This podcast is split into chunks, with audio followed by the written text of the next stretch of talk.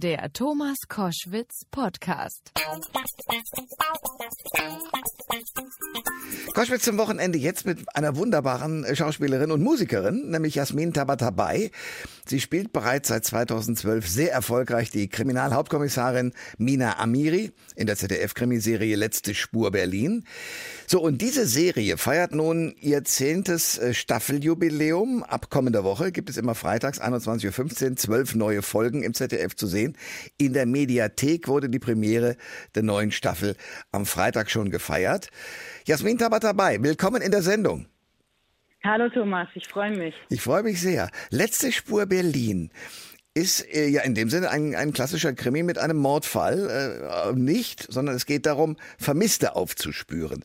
Wie ist genau. das in der Rolle, die Kriminalhauptkommissarin Mina Amri muss ja dafür sorgen, dass sie diese Vermissten findet. Ist das ein anderes Spiel, als wenn es um einen Mord ging? Ich glaube schon. Ich glaube, dadurch, dass wir irgendwie der Krimi ohne Leichen sind, oder also manchmal schaffen wir es auch nicht und dann stirbt auch jemand, aber es ist sehr, sehr selten. Ähm, dadurch sind wir eigentlich eher eine Dramaserie, weil es geht um menschliche Schicksale, um das Geheimnis, was dann enthüllt wird, was diesen Menschen, der verschwunden ist, umgibt.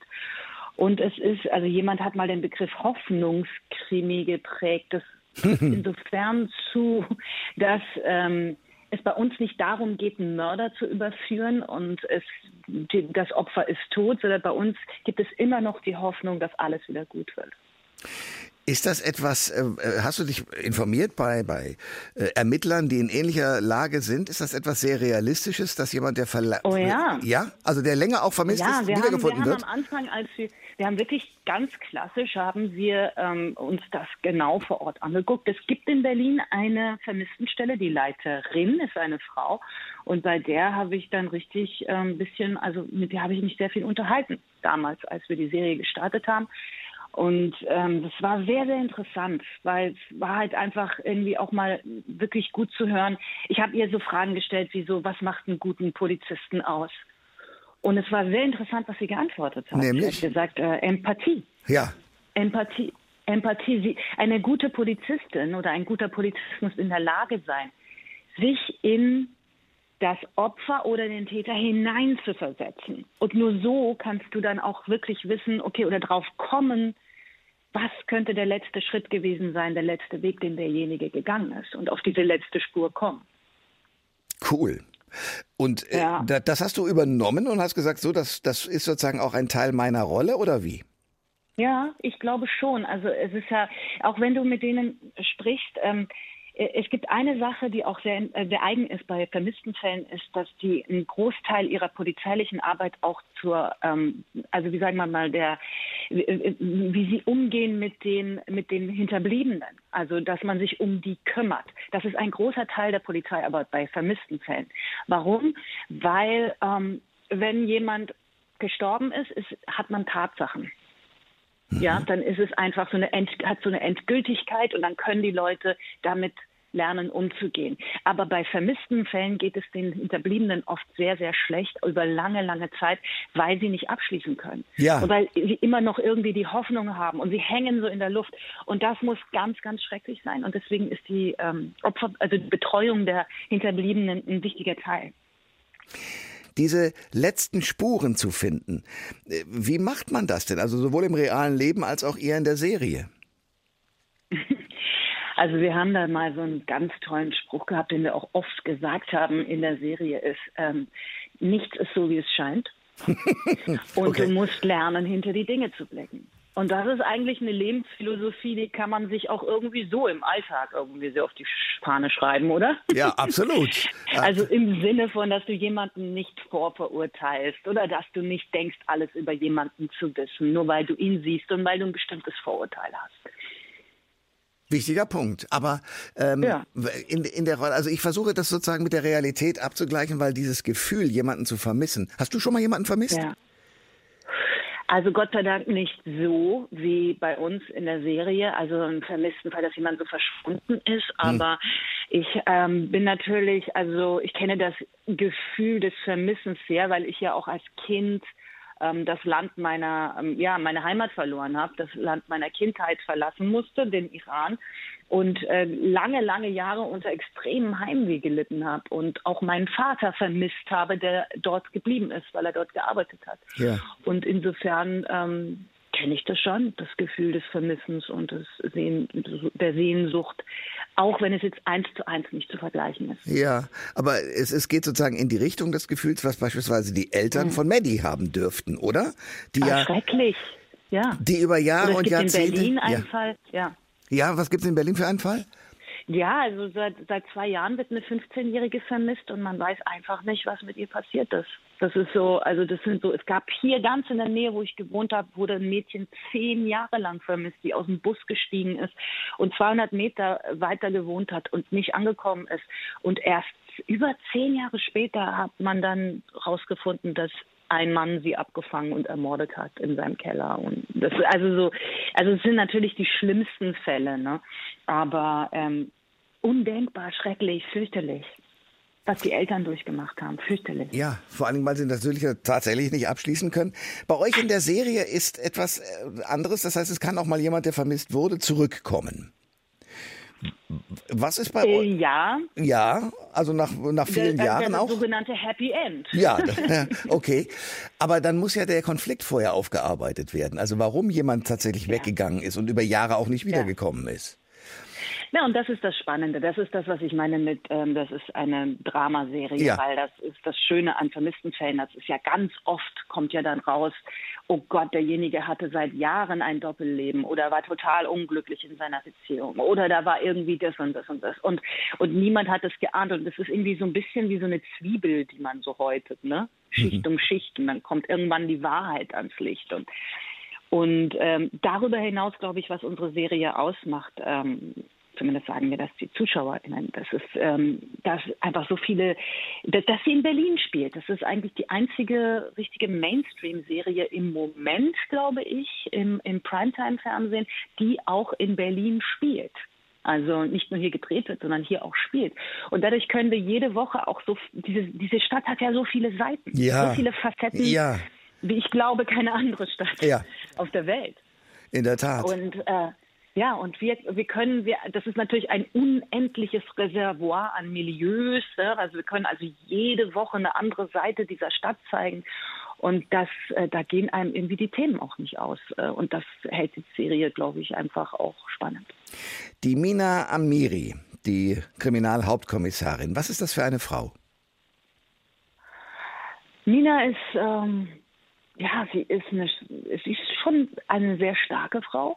Sie ist aber trotzdem auch sehr empathisch und ähm, steht so mitten im Leben. Und was mir an ihr gefällt, weswegen ich sie auch so gerne spiele, ist, dass sie eine der wenigen Frauen in meinem Alter ist, die ich so, also, also, also wir sehen noch zu wenige davon im Fernsehen, die so jenseits der Stereotypen sich bewegt. Ne? Also sie ist über 50, so wie ich, aber sie verliebt sich noch. Sie ist noch, sie ist nicht die Mutter der Kompanie. Sie ist streitbar. Sie mhm. streitet sich mit den mhm. Jungs. Sie, äh, äh, sie ist aktiv. Sie, sie ärgert sich über ihren Chef. Sie streitet sich mit ihm. Sie provoziert ihn.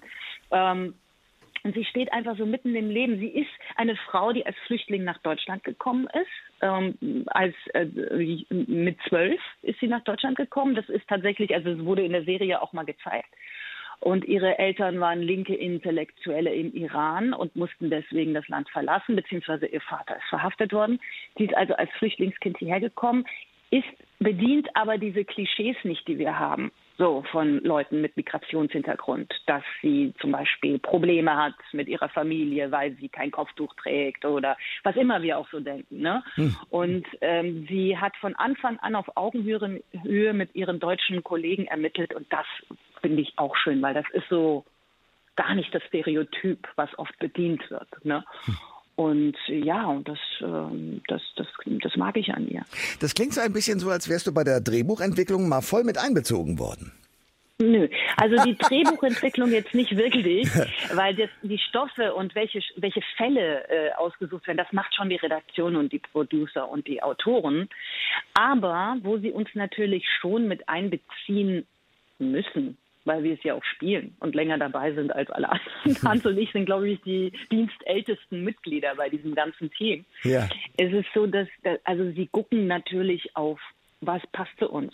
Und sie sprechen mit uns ab und holen sich natürlich schon Feedback, ob das passt zur Figur weil niemand kennt ja diese Figuren so in- und auswendig wie wir selber. Die, wie bei einer Serie ist das so. Wenn du, wenn du Klar. die einfach seit zehn Jahren spielst, diese Frau, also ich kann dir alles über Mina sagen, so, ne? Hm. Und das ist, ähm, da gucken sie natürlich schon und da entwickeln sie schon Sachen und da ja, man muss halt natürlich auch sehr unbequem sein. Ne? Man muss immer wieder fordern, dass es eben zum Beispiel bei der Frauenfigur aktiv bleibt und nicht irgendwie, ja, Mutti der Kompanie, nicht, dass man dann wieder die Frau spielt, die hinten sich steht und sich Sorgen macht um die Männer und die machen die ganze Action und so.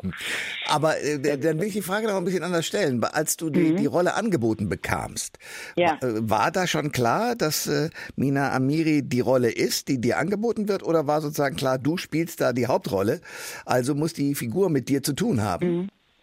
Ah, das ist eine gute Frage. Nee, das war schon, es ging nur, die hieß nur anders, weil sie hatte keinen iranischen Background, sondern einen türkischen Background. Okay. Ich hätte natürlich auch gerne eine Türkin gespielt, äh, wäre mir eine Ehre gewesen, aber es ist so, dass die, dass die Autoren und die ähm, Serienmacher dann dachten, na ja, aber wenn wir da jetzt jemanden mit iranischem Background haben, dann machen wir die Rolle auch iranisch und haben mich gefragt, ob ich einverstanden bin. Und dann habe ich gesagt, klar, logisch, weil hm. das hat natürlich mit mir sehr viel zu tun und dann kann ich vielleicht zwischen zwischendrin auch mal Persisch sprechen oder so. Und äh, ja, und dann ähm, und dann haben sie sozusagen den Namen geändert und die, aber die Figur selber, die gab es schon und die fand ich auch toll, die wollte ich unbedingt spielen.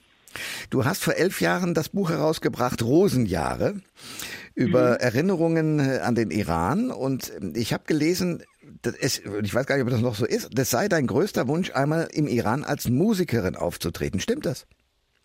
Ja, das würde ich wahnsinnig gerne machen. Ich würde wahnsinnig gerne mit meiner Jazzband, äh, mit der ich ja normalerweise jetzt natürlich weniger Auftritte habe, äh, in den Iran fahren und dort als Sängerin auftreten. Das hat natürlich auch den Hintergrund, dass ja im Iran, in der Islamischen Republik Iran, muss ich sagen, ähm, unter den sehr strengen klerikalen Machthabern, die jetzt gerade seit 40 Jahren am Ruder sind, dass Einzelgesang, also die Stimme einer Frau ein, darf nicht gehört werden in der Öffentlichkeit. Also Einzel Frauen-Sologesang ist verboten. Ach.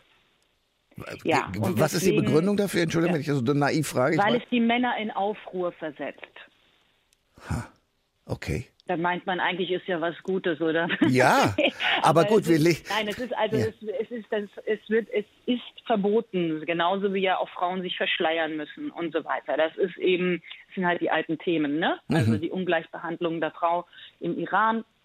Ich habe erst gestern von einer Petition gehört, das muss ich auch noch ein bisschen, äh, also erst neulich habe ich gehört von einem Fall von einer Spitzensportlerin, die mit ihrer Mannschaft nicht ausreisen durfte, weil ihr Mann das nicht erlaubt hat.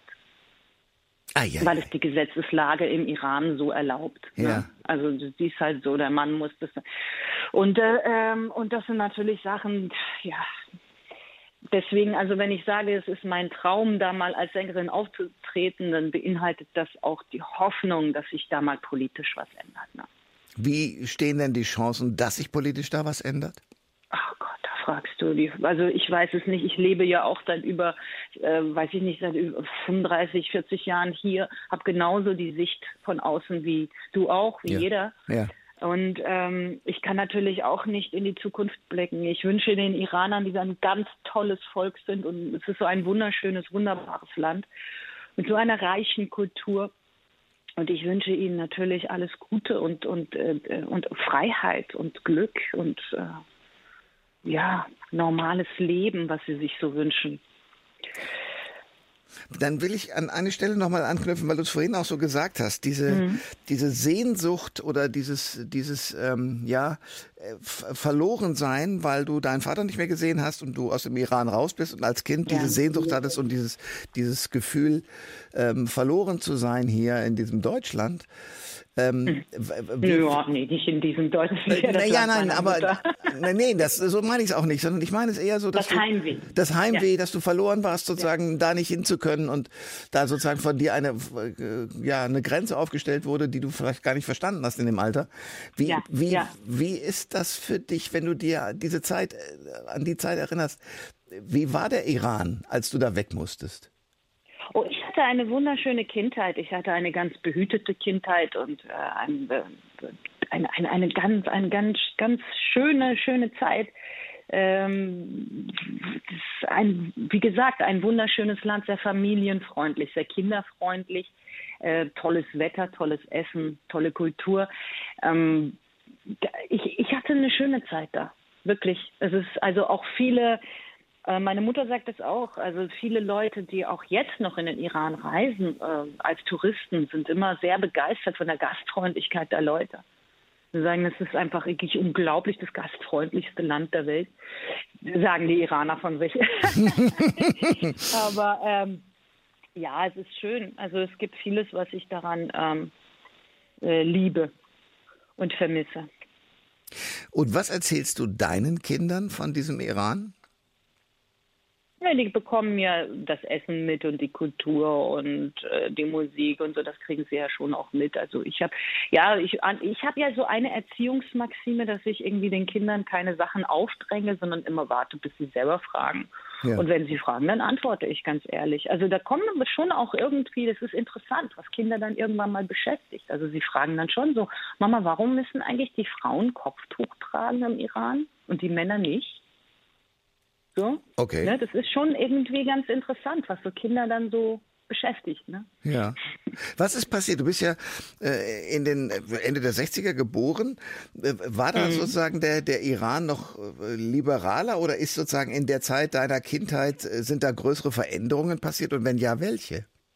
Ja, also was passiert ist, es, es war, als, als ich da geboren wurde und das Land ähm, bis 1979 war der Iran ja ein anderes Land im Sinne von, da gab es ein anderes politisches System. Es gab dann noch einen Kaiser, den sogenannten Schah. Ja. Und der äh, war zwar auch, ähm, ja, manche sagen diktatorisch unterwegs, aber der war sehr westlich orientiert. Und das heißt, dass zum Beispiel, ähm, es gab zum Beispiel keinen Verschleierungszwang oder es gab auch Richterinnen, Frauen war per, waren per Gesetz wenigstens äh, gleichberechtigt. Äh, es gab Richterinnen, äh, weiß ich nicht, äh, Polizistinnen, alles, ja. ja. Hm. Und ähm, und dann kam die Islamische Revolution unter Ayatollah Khomeini, sagt vielleicht manchen Leuten was. Ja. Und dann wurde, da wurde ein islamisches Recht eingeführt. Das heißt, das Land wurde, ist seitdem regiert vom ähm, Klerus. Das heißt, es ist wie wenn hier die Kirche regieren würde. Also dort sind es die Mullahs und die stellen also die ganze politische Macht. Und ähm, äh, und da sind halt ganz strenge Gesetze jetzt. Geschlechtertrennung Mann Frau ne? Frauen werden ja in meinen Augen sehr benachteiligt im Gesetz im Scheidungsrecht im Gerichtsrecht. Aber das führt jetzt vielleicht zu weit für so eine Sonntagssendung. Ja, aber ich auch, der, weil so ich, ich, ja, ich frage mhm. natürlich naiv, weil natürlich Reza Pachlevi, also der Schah, und mhm. der, der, wurde ja damals ja. auch in den bunten Zeitungen sehr hier gefeiert in ja. äh, Deutschland und im Westen.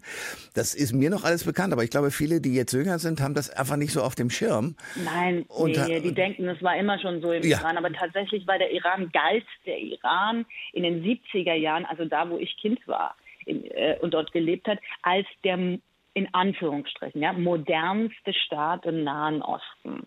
Also mit äh, äh, sehr viel Geld auch, weil es natürlich irgendwie ein reiches Land ist durch das Öl. Ne? Man hat also enorm schnell Fortschritte gemacht, wurde sehr viel gebaut und gemacht. Und Teheran war eine moderne Großstadt und so weiter. Und die Armee war sehr stark und man konnte Skifahren im Elbosgebirge in der Nähe von ähm, äh, Teheran. Und Allerdings ging diese Entwicklung natürlich der einfachen Bevölkerung, den gläubigen Menschen, viel zu schnell und war auch zu schnell. Und sie kamen da alle überhaupt nicht mit. Und dann gab es eben dann irgendwann ein Backlash. Aber wie gesagt, jetzt so ein richtige Geschichtsstunde kriege ich jetzt auch nicht aus dem Ärmel aber, geschüttet, aber, aber nur so ungefähr. Ja, aber das ist schon extrem ja. spannend, dass diese Frau, die wir im Fernsehen äh, als Mina Amiri kennen und die äh, iranische Wurzeln hat, mit dir natürlich eine wunderbare ja. Schauspielerin und eine Wurzel hat, die ja stimmt, die genau so ist. Ja, ja. Also, ab nächstem Freitag im ZDF 21.15 Uhr zu sehen und jetzt schon in der Mediathek seit dem Freitag, mhm. äh, auch möglicherweise, wenn man hintereinander sozusagen Serienjunkie sein will, kann man sich das alles schon mal anschauen. Es äh, yeah. ist ein großartige, eine großartige Serie, Letzte Spur danke. Berlin mit äh, der wunderbaren Jasmin Tabatabai. Ich danke dir sehr danke für das Gespräch. Ich danke dir und schaltet ein, es lohnt sich, kann ich nur sagen, weil ich habe die ersten Folgen schon gesehen und ich finde es echt mega spannend. Ich schließe mich an. Super. Vielen Dank, Thomas. Alle Informationen zur Sendung gibt es online auf thomas-koschwitz.de.